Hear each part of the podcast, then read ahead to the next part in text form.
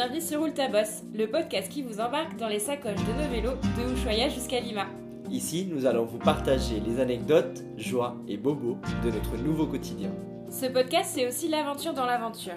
Et celle-là, on veut la construire avec vous. Alors partagez-nous vos conseils pour la rendre folichonne et palpitante. Bonne route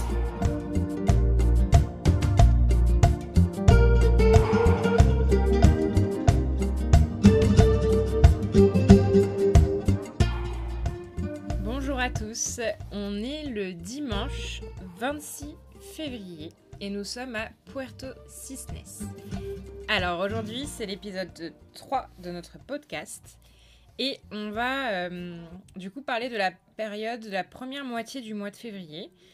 Donc la dernière fois qu'on s'est quitté, on venait de, de quitter El Chalten en Argentine et on allait passer la frontière euh, vers le Chili. Donc on part de El Chalten et on va jusqu'à Puerto Rio Tranquilo. Et pour commencer, le petit point météo, Diego, fais-toi plaisir. Bah avant de partir, euh, moi j'apprenais beaucoup la pluie qui nous attendait de côté de la frontière, euh, côté, euh, côté chilien. Et effectivement, on a beaucoup roulé sous la flotte. Ouais, c'était notre nouvelle camarade de, de voyage. Pour moi, si je devais euh, dire que le voyage c'est un peu un jeu, enfin qu'on est des personnages de jeux vidéo, rouler sous la flotte c'est un peu euh, un niveau d'expérience, euh, un- comment dire, un truc à atteindre, à débloquer quoi, un niveau à débloquer de jeux vidéo. Au niveau des températures, on était entre 3 et 12 degrés, mais le ressenti est vraiment euh, frais avec euh, donc euh, l'humidité et puis euh, le petit vent qui est moins fort mais qui est toujours un peu présent euh, en fond. Diego, il utilise beaucoup Windy pour anticiper au mieux les trajets. Donc euh, on a pris une carte SIM euh, avec euh, un petit peu de, de data. Je t'ai acheté de la 4G comme lui. Tous les soirs, euh, il regarde le vent, la, la pluie pour voir quelle est la meilleure heure pour partir euh, et essayer d'anticiper un peu le- la répartition des prochains kilomètres. Ça marche pas trop mal, ça marchait très bien pour le vent. Et euh, là je suis surpris, même pour la pluie, euh, franchement, à quelques minutes près, il est, il est bon quand même. Hello, tu nous présentes sur la route avec nous maintenant. Alors, bah, sur la route, il y a eu. euh, le mois de février, il a d'abord commencé en beauté avec une bonne dose d'aventure. Donc, on a d'abord traversé une magnifique route de El Chalten jusqu'au Laguno Desierto.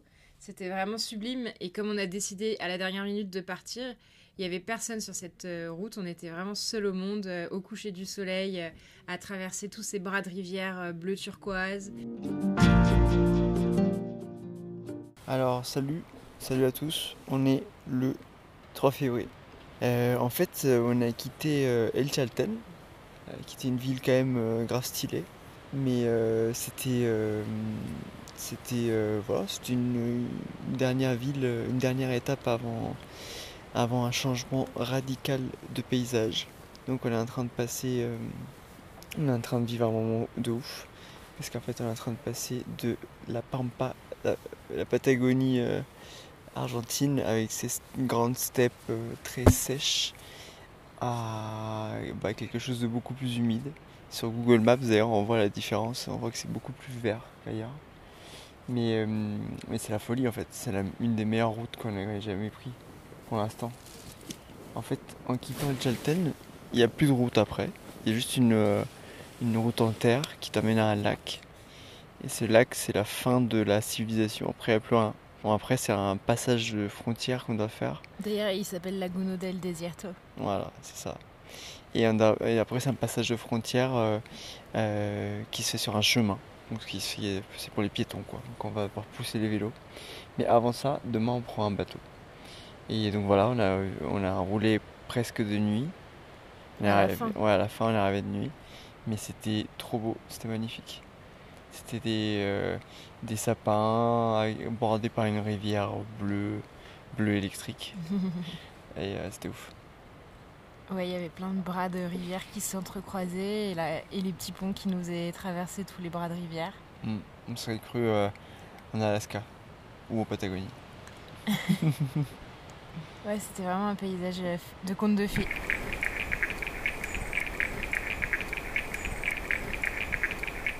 Ça a commencé par une rando euh, plutôt sportive, puisqu'on avait 9 km à, à, à pousser, porter les vélos, parce que c'est pas un sentier accessible euh, au vélo normalement. On avait lu pas mal de, de témoignages dessus, on avait un petit peu anticipé, on savait que ça commençait par une grosse montée, donc on a commencé par porter les sacoches, puis prendre les vélos sans les sacoches. Et, euh, et au bout de cette randonnée, on avait une grosse descente sur euh, une piste en ripio, donc c'était le retour du ripio, qui descendait sur le lac où on avait la vue sur le lac O'Giggins. Et euh, ouais, il est dur ce nom à dire. Quand on, enfin, ça s'écrit H-O-G-G-I-N-G-S. On a envie de dire O'Giggins, mais les Chiliens, dès qu'on dit O'Giggins, ils disent Ah, O'Higgins Et au bout, donc, on avait un petit camping qui nous attendait et on savait pas combien de temps on allait rester dans ce camping puisque, en fait, on sait pas quand est-ce que le bateau va partir pour traverser le lac. C'est une traversée de 3 heures, mais euh, c'est très dépendant de la météo. C'est un petit bateau. Il y a que 16 places et on sait que c'est euh, un petit peu colanta pour euh, qui va avoir des places dans le bateau. Dans les anecdotes, c'est quand on est arrivé, il y a un chien qui était coincé déjà depuis 3 jours. Ouais. Et donc, du coup, nous, on se faisait nos, nos repas et tout. Et lui, il était déjà plus qu'à un repas par jour parce qu'il avait de moins en moins de, de vivres pour tenir. Là-bas, on pouvait juste acheter des œufs et du pain. Et on connaît des gens qui ont été bloqués 6 jours. Et il y avait un mec qui, lui, s'était pas renseigné, donc il avait juste prévu de faire ça en une journée, donc il avait deux sandwichs. Et euh, il a acheté des œufs et il demandait euh, si quelqu'un pouvait lui cuire, les œufs. Et donc c'est pour ça qu'on dit que c'est un peu colanta. Nous, on a eu de la chance finalement, on a attendu qu'une journée. Et encore, ça aurait pu aller plus vite. C'est que au début, le, le patron du camping, il a dit ah ben ça part demain. Et en fait, il a découpé une vache. Et Diego lui dit alors euh, c'est à quelle heure le bateau? Il dit ah non non mais finalement euh, ça part demain parce que là euh, on a le barbecue à faire. c'est bon on a tué les vaches et tout. Il était trop content. donc il y a la météo et puis il y a aussi les priorités de Du coin. du voilà.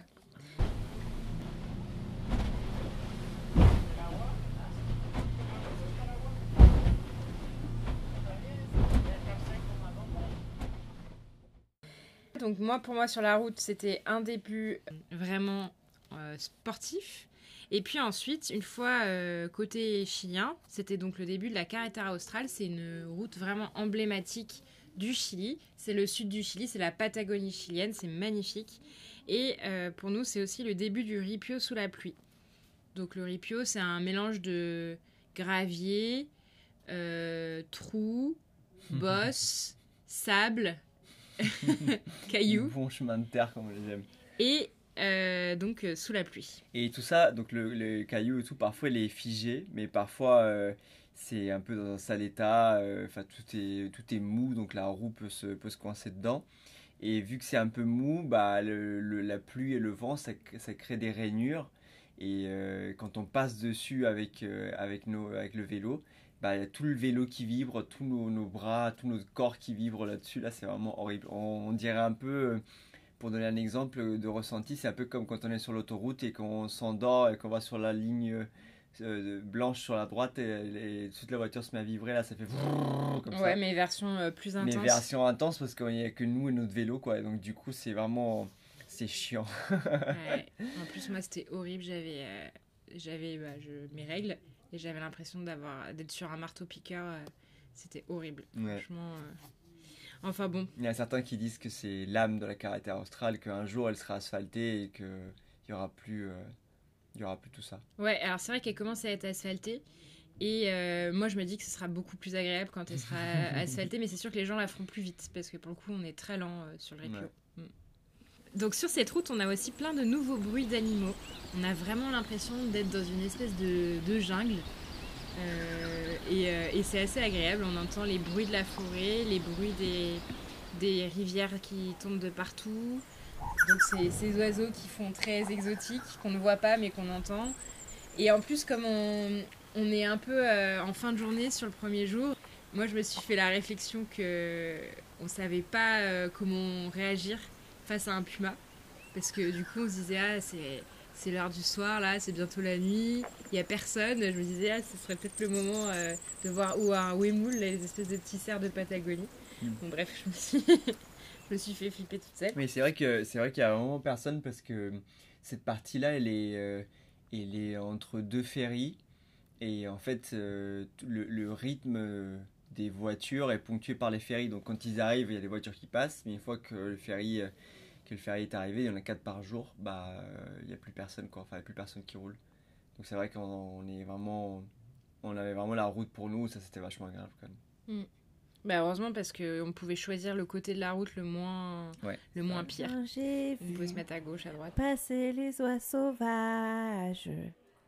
Elle s'en allait vers le midi. La Méditerranée. Et donc cette euh, carreta australe, elle est très sauvage. On la décrit, pas, en fait, on, on est entouré de plein de montagnes qui sont toutes chapeautées de leurs petits glaciers, de rivières, de lacs euh, turquoises à répétition. À chaque fois qu'on passe un petit col, derrière il y a un nouveau lac. Je sais pas si là-dessus tu as d'autres choses à ajouter sur les paysages. Euh, non, juste euh, le fait que euh, vu qu'il pleut tout le temps euh, et que c'est très vert, bah, en fait c'est très humide. Donc euh, on a on a des chutes d'eau partout et euh, du coup Hello, euh, elle m'embête plus trop avec l'eau là, c'est bon. euh, et, et là, elle va pouvoir cha- charger ses 5 litres d'eau tout le temps quand elle veut. Ah bah j'ai noté exactement ça, que j'avais pris goût à remplir facilement ma gourde dès qu'il y avait une source sur le côté de la route. J'avoue, c'était euh, paradisiaque. Et voulait, et voulait vraiment euh, genre l'eau de la source et pas l'eau de d'un robinet quoi. Et, euh, mais, mais rien que le nom de nos étapes montre à quel point l'eau est présente partout. Puerto Yungay, Rio Baker, Puerto Bertrand, Puerto Rio Tranquilo. Enfin, vraiment, Ouais, on est, euh, on est dans, dans la forêt, dans la montagne, euh, avec de l'eau et de la pluie quand même, hein, on va le, le dire. Et sur la route, donc on a toujours ce petit rythme euh, d'avoir des, des objectifs à entre 2, 3, voire 4 jours de vélo et pour atteindre une petite ville. Et donc sur, euh, sur la route, on a des bivouacs euh, un peu plus atypiques. Ça a commencé par un petit euh, refurio où on a pu faire un bon feu de cheminée. On a Mmh, rencontré un jeune Allemand qui, de 19 ans qui, qui voyage depuis le Pérou en vélo, donc dans le sens inverse. Et c'était vraiment hyper bien de pouvoir être euh, dans ce refurio avec notre feu et la pluie dehors. D'ailleurs, il nous avait prévenu que c'était le seul. Le refugio qui était bien, et c'était le cas. Parce qu'après, on ne l'a plus vu finalement. Et dans les, dans les bivouacs atypiques, on a aussi dormi dans un poulailler, parce qu'un jour on était trop trempés, on se demandait euh, s'il y aurait de la place dans le camping suivant. Et donc dans le doute, du coup, Diego s'est arrêté et a demandé à une dame si on pouvait dormir, et, et donc, du coup, elle nous a montré son poulailler. Son poulailler. et au début, j'étais là, j'ai dit, ah ouais, c'est nickel, parfait. Et après, je me suis dit, putain, faut que j'aille dire hello maintenant qu'on va dormir dans son poulailler. mais, euh, mais bon, elle avait quand même. euh, elle nous a ouvert les portes de sa cuisine. Elle était en train. Elle, elle vendait des sopaipillas, donc c'est des, des espèces de pains frits euh, typiques de- d'ici. Et donc, elle nous en a proposé un et on a pu faire sécher nos D'ailleurs, affaires. on n'en trouve plus les soupapillas ici. Ouais, On en vend moins. ouais. Ouais, c'est vraiment typique, je pense, de la carreta australe. Donc, euh, donc voilà, moi, c'est sur la route, euh, c'est ce que j'ai noté. Euh, moi, j'ai mis un petit peu plus de dénivelé quand même, parce que hum, c'est vrai qu'on n'avait pas du tout dénivelé dans, la dans les premières parties. Et là, on commence à avoir des 500 mètres par-ci, 500 800 mètres par-là de dénivelé. Euh, Ah ouais, la bonne côte de ouais. Puerto Yungay, là, le matin. On commence à sentir chaque euh, paquet de sauce tomate en trop dans nos sacoches. Là, c'est pas trop mal. Là, ouais. Ça commence à nous mettre dans, Ah, mais dans les c'est jambes. gratuit. Euh, et du coup, parfois, le ripio, là, qu'on disait, donc chemin de terre, est si mauvais et la pente est si prononcée. On a eu un passage maximum, là, un petit record de 18% de dénivelé.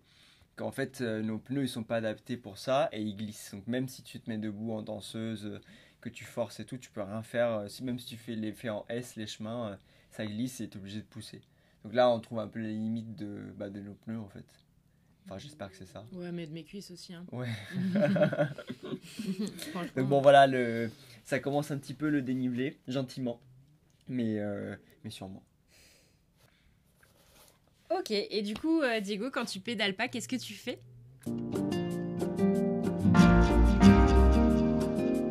Bah déjà, on se prend une cabane à 4 et on mange un énorme plat de, la- de lasagne avec nos copains Timo et Anna. Moi, c'est vraiment un souvenir qui, m'a, qui, qui, reste de cette étape-là parce que c'était une étape, enfin c'était un moment dur et c'était vraiment la première grosse pluie. On savait pas où dormir le soir et tout et, et finalement, moi je trouve une, une petite cabane là, enfin ils appellent ça les cabanes mais c'est des petits chalets. Un petit chalet où on propose, euh, on propose enfin on voulait dormir tous les deux dedans. Et il y avait quand même quatre lits au final. Donc on, on rejoint Anna et Timo qui étaient en train de galérer à trouver un truc et on se met tous les quatre dedans. On divise le tarif c'était parfait. Parce que c'était très cher. ouais et du coup avec cette division de tarifs bah on se fait une énorme bouffe. Donc on se fait des lasagnes avec du vin nos affaires elles sèchent euh, sur un petit poêle enfin c'était vraiment le bonheur bonheur bonheur quoi. On a fait des crêpes aussi avec du beurre demi-sel parce que ici on trouve du beurre euh, demi-sel au Chili. Quand tu pédales pas, j'ai mis que euh, c'est chouette de rencontrer les autres cyclistes. On, a- on, en, on en rencontre de plus en plus qui sont dans le même sens que nous. Parce que jusqu'à présent, on les voyait juste dans l'autre sens qui nous narguaient à être poussés par le vent. Donc euh, ils avaient même pas le temps de s'arrêter tellement ils allaient vite. On se retrouve de temps en temps et c'est agréable d'avoir euh, bah, d'avoir un peu ses repères, d'arriver dans une ville et de recroiser une personne qu'on a, qu'on a Ouais. croisée il y a 4, 5, 6 jours. Quand on pédale pas, on traverse des lacs en bateau quand même. Parce qu'on en a déjà traversé quelques-uns là en bateau. Et c'est pas trop mal, c'est cool, c'est un moment un peu détente où tu pédales pas et tu profites juste du paysage, tu lèves un peu plus la tête qu'avec ton vélo. C'est cool. La vie est très chère ici, donc peut-être parce que, euh, enfin même c'est pas peut-être, les Chiliens nous l'ont dit, comme c'est le sud du Chili, c'est vraiment difficilement accessible, les routes sont toutes pourries, Euh, il n'y a pas de, de fruits et légumes, donc Il n'y ils a sont... pas de route aussi. Enfin, Ouais. C'est vraiment euh, connecté par bateau. Quoi. Ouais, donc ils ont des, des, des petits bateaux qui ramènent euh, bon, euh, quelques fois par semaine.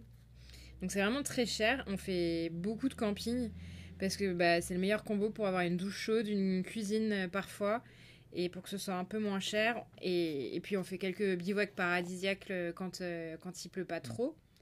Et euh, juste, euh, donc euh, le plus cher c'était donc Caleta Tortel, cet endroit où on a été avec euh, Anna et Timo.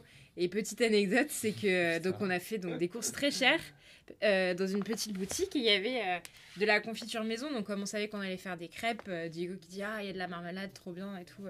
Donc on achète le pot de marmelade et le lendemain matin, Diego se réveille et le premier mot qu'il me dit c'est oh putain j'ai pas pris le pot de marmelade. Et j'ai même pas eu le temps de me lever que lui il était déjà parti à la boutique pour aller dire à la dame euh, euh, bah, qu'on n'avait pas pris le pot de marmelade mais qu'on l'avait bien payé. Et euh, Évidemment, c'était fermé. Ouais. J'ai dû revenir, manger les crêpes et ressortir, aller chercher le pot de ma- marmelade. Et au final, bon, c'était un moment galère quoi, parce que c'était sa parole contre la mienne. Euh, Du coup, on n'avançait pas. Elle me disait qu'elle me l'avait donné, le pot, enfin que Oui, j'avais parce pas n'y avait payé. pas de ticket de caisse et pas de prix dans Oui, la voilà, il n'y avait pas de ticket de caisse. Elle, elle le faisait à l'arrache sur une calculette. Là, et au final, elle nous sort un chiffre à la fin. Enfin, c'était un peu. faut faire attention, quoi.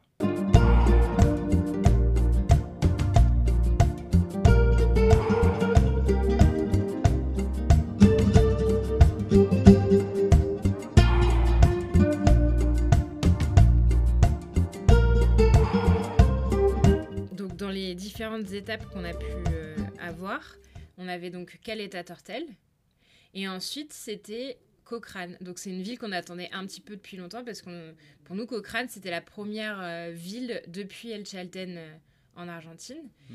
Et, euh, et donc du coup on s'était dit bah on va réserver euh, un hôtel sauf qu'en fait je me suis trompée parce que quand j'ai réservé l'hôtel c'était encore en pesos argentins. Donc quand je suis arrivée je me suis rendu compte qu'en fait c'était euh, pas du tout le même tarif. Au lieu de 30 euros c'était 130 euros la, la chambre. Donc bon c'est anecdotique mais heureusement que ma carte j'avais pas mis les bons numéros et que la réservation n'a pas été euh, a pas été prise en compte. Bref, on se retrouve au camping. On est un peu déçu de Cochrane. On arrive dans cette ville euh, morte. euh, On arrive un dimanche, non? je sais plus, mais il y avait rien d'ouvert. euh, Le seul resto un peu sympa, c'était pas très bon. euh. Du coup, on était avec Timo et Anna et ils disent Ah bah ouais, nous on repart demain. On avait un peu la flemme à partir. Et puis moi, j'avais un rendez-vous pour euh, le travail sur Zoom. Bref, et, euh, et donc en fait, le lendemain, on reste et on va à, à la fête, euh, parce qu'il y avait une espèce de fête de... Comment ça s'appelle déjà Et c'est les fêtes coutu- coutumières. Enfin, des, des coutumes, quoi. Des coutumes de, Donc c'est cet un- endroit-là. avec des chevaux, des rodéos de chevaux? Ouais, ça s'appelle la dôme. C'est le fait de faire, euh, de dompter les, les chevaux un peu sauvages. Donc il y a des mecs qui montent dessus et essayent de tenir le plus longtemps possible. Ah bah c'est un rodéo quoi. Et du coup, euh, quand on est arrivé là-bas, bah, on a vu où étaient tous les habitants de Cochrane. Il y Mm. avait plein de stands de nourriture, il y avait de la musique, euh, Ouais, c'était vraiment il y cool. avait de l'ambiance. Et, euh, et donc, ça nous a un petit peu euh, réconciliés avec ce- ce- cette mauvaise première impression. J'ai noté aussi que quand on roule pas, bah on lave le linge.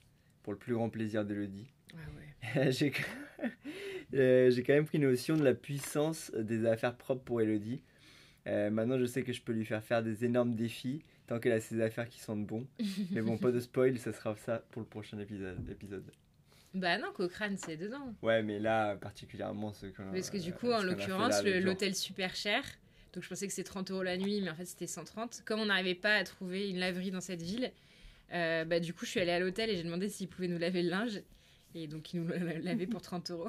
Et Diego il me le, il me ressort tout le temps. euh, genre ah bah ouais, bah, c'est sûr que si on fait des... des... Elle 30 balles et il peut sentir bon le linge. hein. Mais en attendant, euh, voilà, on sent pas encore le SDF, donc euh, moi je suis contente. Et euh, j'ai noté que bah, quand on quand on pédale pas et qu'on a des petits moments, donc on, on a un peu du mal à avoir du wifi ici, c'est c'est plus compliqué. Mais pour ma part, euh, si j'arrive à pouvoir faire un petit appel euh, WhatsApp avec euh, ma famille ou avec une copine, euh, ça me fait beaucoup de bien. Donc je donc voilà, quand on, quand on pédale pas, on essaye aussi de, de prendre un peu des nouvelles de nos proches et, et, euh, et voilà.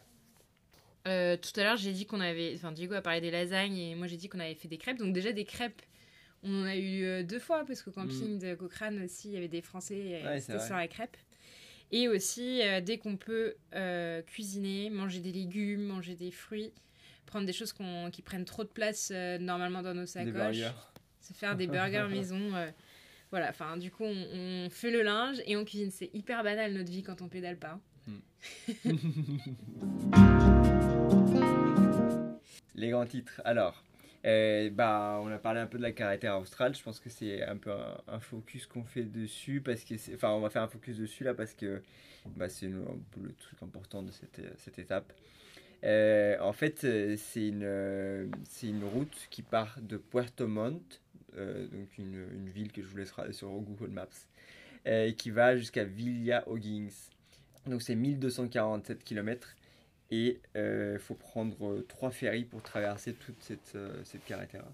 En fait, c'est une carretera qui est super connue pour les, pour les cyclistes euh, parce que c'est magnifique. Partout dans le monde, les gens ils connaissent, enfin les cyclistes connaissent la carretera australe. Et donc c'est vraiment un spot euh, important aujourd'hui pour les cyclistes. Par exemple, on a eu une discussion avec quelqu'un d'une auberge de jeunesse qui nous a dit que 40% de ses, euh, de ses clients étaient des cyclistes. Donc, Pendant euh, la pandémie. Non, après la pandémie. Ah, ok. Ouais, donc ça représente un peu un ordre d'idée de, de combien de cyclistes il y a. euh, Enfin, on en croise au moins 3-4 par jour, quoi. Puis c'est vraiment, c'est vraiment énorme. Euh, en fait, c'est une carretera, c'est une route qui a été, euh, euh, donc, niveau géographique, euh, vu que je disais qu'il y avait trois ferries pour la traverser, pour venir dans cette zone-là. En fait, euh, cette zone-là du Chili, du coup, elle n'a pas de route, euh, elle a pas de route possible. Donc, les Chiliens, historiquement, étaient obligés de passer par l'Argentine pour arriver dans cette zone sud de- du Chili. Et donc, euh, à l'époque de, de Pinochet, lui, il voulait la souveraineté de son pays, donc il s'est dit, ok, bah, on va créer une route qui, euh, avec des ferries et qui nous permettent de desservir toute la partie sud de- du Chili. Euh, donc ça a pris 12 ans pour la construire, c'est vraiment énorme. Mais là, on- elle n'est pas encore finie. Enfin, il y a beaucoup de ripio, mais elle est en train d'être asphaltée. Euh, Vraiment, la plupart est asphaltée. Il reste quelques parties en ripio. Et pour vous donner un ordre d'idée, juste sur la, la pluviométrie euh, d'ici, parce que c'est vraiment euh, le, la caractéristique de cette carretera, c'est qu'il pleut très souvent, Qu'elle est très verte. qu'elle est très verte et très très belle, beaucoup de cascades, mais alors il flotte euh, tout le temps. Euh, il tombe entre 3000 et 4000 mm par an de pluie. Euh, donc, pour vous donner un ordre d'idée, par exemple, Londres, qui est une ville qui nous semble, euh, dans notre imaginaire, comme ça, pour ceux qui ne connaissent pas vraiment Londres, bah, ça nous semble un truc où il pleut tout le temps. Bah, en fait, euh, c'est 700 mm de pluie. Donc, euh, en fait, euh, là, enfin, c'est je sais pas combien de fois plus, mais c'est c'est énorme, quoi. Ici, il pleut vraiment tout le temps. Et euh, malgré le fait qu'il pleuve tout le temps, donc historiquement, il a toujours, toujours plu énormément. Ils ont eu une grosse période de sécheresse où il pleuvait pas, il pleuvait pas, il pleuvait pas. Donc là, nous, quand on est arrivé, il s'est mis à pleuvoir comme il pleuvait dans le temps. Ouais. Donc là, vraiment, nous, on vit la caractère australe d'il y a quelques années où il pleut bah, tous les jours.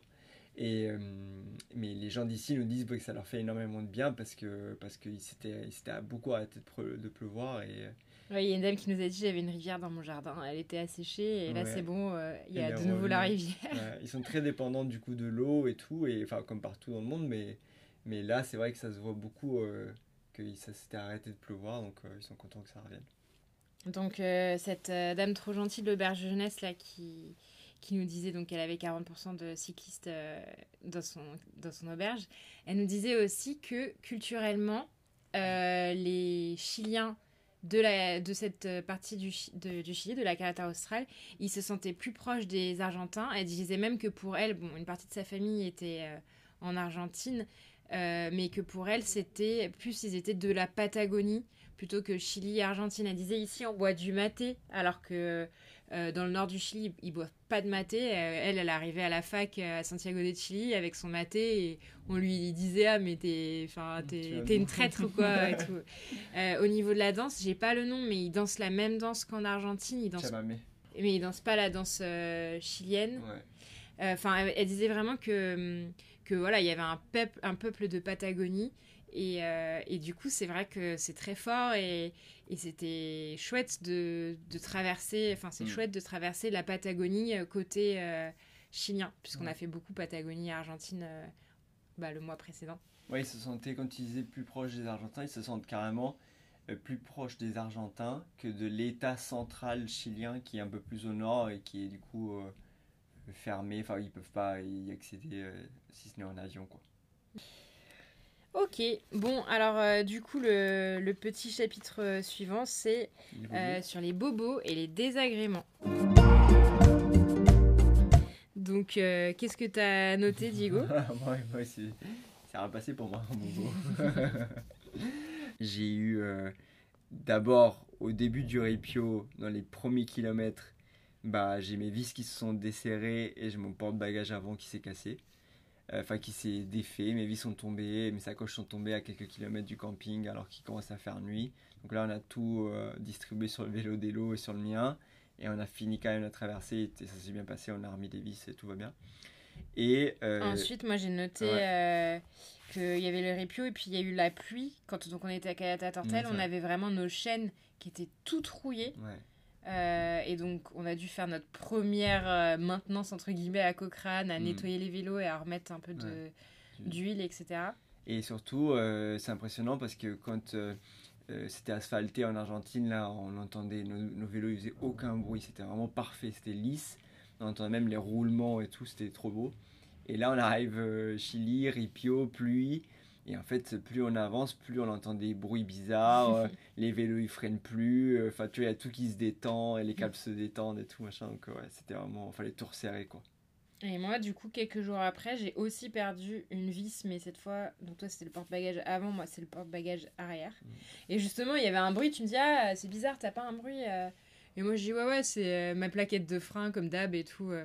Alors que pas du tout, c'était euh, mon garde-boue qui frottait parce que j'avais plus de vis euh, sur mon porte-bagages. Mm. Ouais, c'est clair.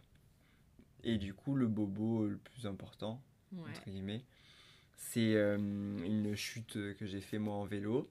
Euh, donc le ripio là, comme on vous disait, il y a une partie qui est très fixe et sur le bord de la route, ils font exprès de laisser un peu les graviers flottants. Euh, sauf que moi, en fait, en laissant, en- je voulais laisser passer une voiture, donc je me suis poussé vers la droite pour euh, essayer de la laisser passer. Donc juste à côté de ce, de, ce- de ces graviers un peu, euh, un peu, enfin pas, pas figés quoi, un peu mou. Et euh, ma roue s'est pris dedans. J'ai fait un, deux, trois virages et j'ai fini sur, les, sur la broussaille qui était à côté. Donc moi j'allais bien, je me relève, je me dis ah ben nickel, tout va bien. Euh, je essayer de passer quoi. Donc là il y avait la voiture qui a commencé à faire marche arrière pour voir si j'étais bien. Donc moi je me précipite, je vais la voir la voiture, je dis Eh, t'inquiète et tout, va bien. Euh, j'ai pas besoin de toi, vas-y euh, roule quoi. C'était un pick-up le, gars donc euh, il, repart. Et moi, quand je, fais, quand je reviens et je relève mon vélo, et là, je vois que la roue, mais en fait, était en S, quoi. C'était impressionnant. En fait, j'arrivais même pas à faire avancer mon vélo, euh, tellement la roue était bloquée. Elle pouvait Euh, pas tourner, elle euh, pouvait pas tourner, tu vois. Et là, je me dis, mais putain, pourquoi j'ai fait partir le pick-up, quoi? Il aurait pu m'aider à, à aller dans la prochaine ville. On était à 10 km de la, de la prochaine ville. Donc, bon, voilà, là, on démonte la roue, euh, et on fait du stop. On a été, euh, on s'est fait prendre un pick-up là quelques minutes après, donc c'est pas, on n'a pas attendu beaucoup.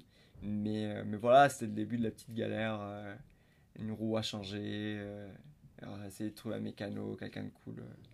En plus, c'était euh, une, une journée magnifique Mm. où on avait un Ouais, grand soleil, donc ça c'est assez rare, qui, avec vraiment des, des paysages euh, superbes. Bah, c'était ouais, tous les lacs là qu'on traversait à chaque fois. Et, euh, et vraiment la journée parfaite. Et du coup, qui finit euh, un peu. bêtement en plus ouais. quoi. Vraiment juste pour laisser passer la voiture. Alors maintenant je me mets, franchement je me mets pas tout au bout à droite quoi. J'essaie de prendre ma place quoi. Je suis en vélo, je prends ma place. euh, si je me fais engueuler c'est pas grave mais. Ouais.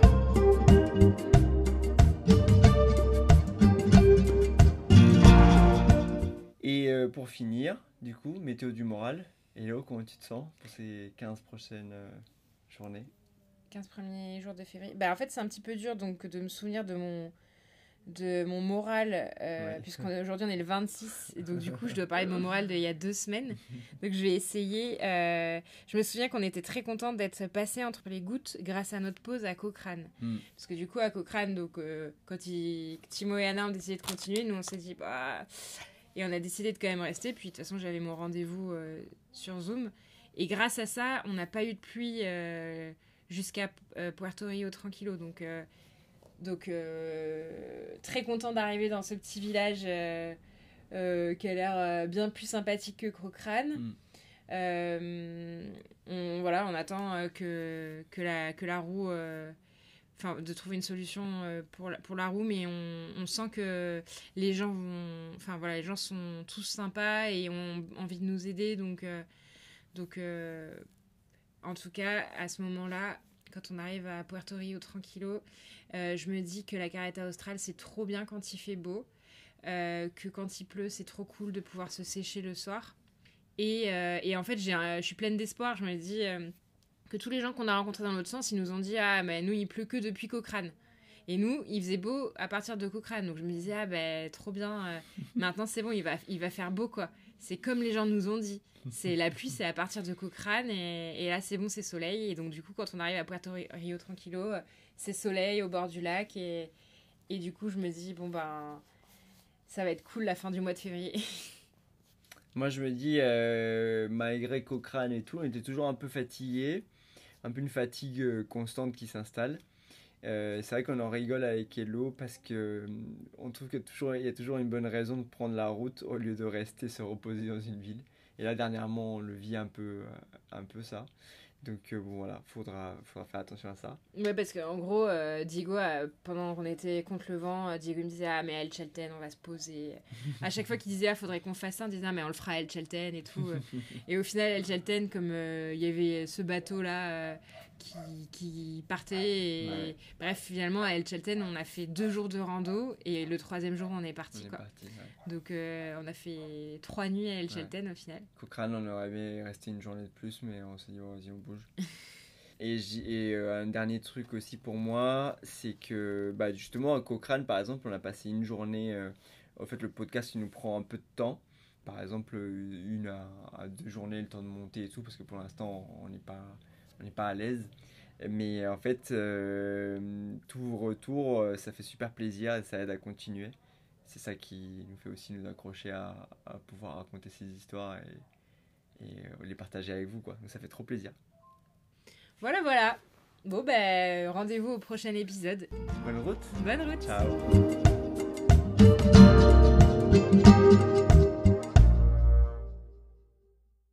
Attends, excusez-moi, j'ai pas su envoyer l'envol. La Méditerranée. un, un, un vol de perdreau par-dessus les champs. Soudain dans les nuages. Putain, j'espère que ça vous plaira. Et je vous embrasse. Des bisous.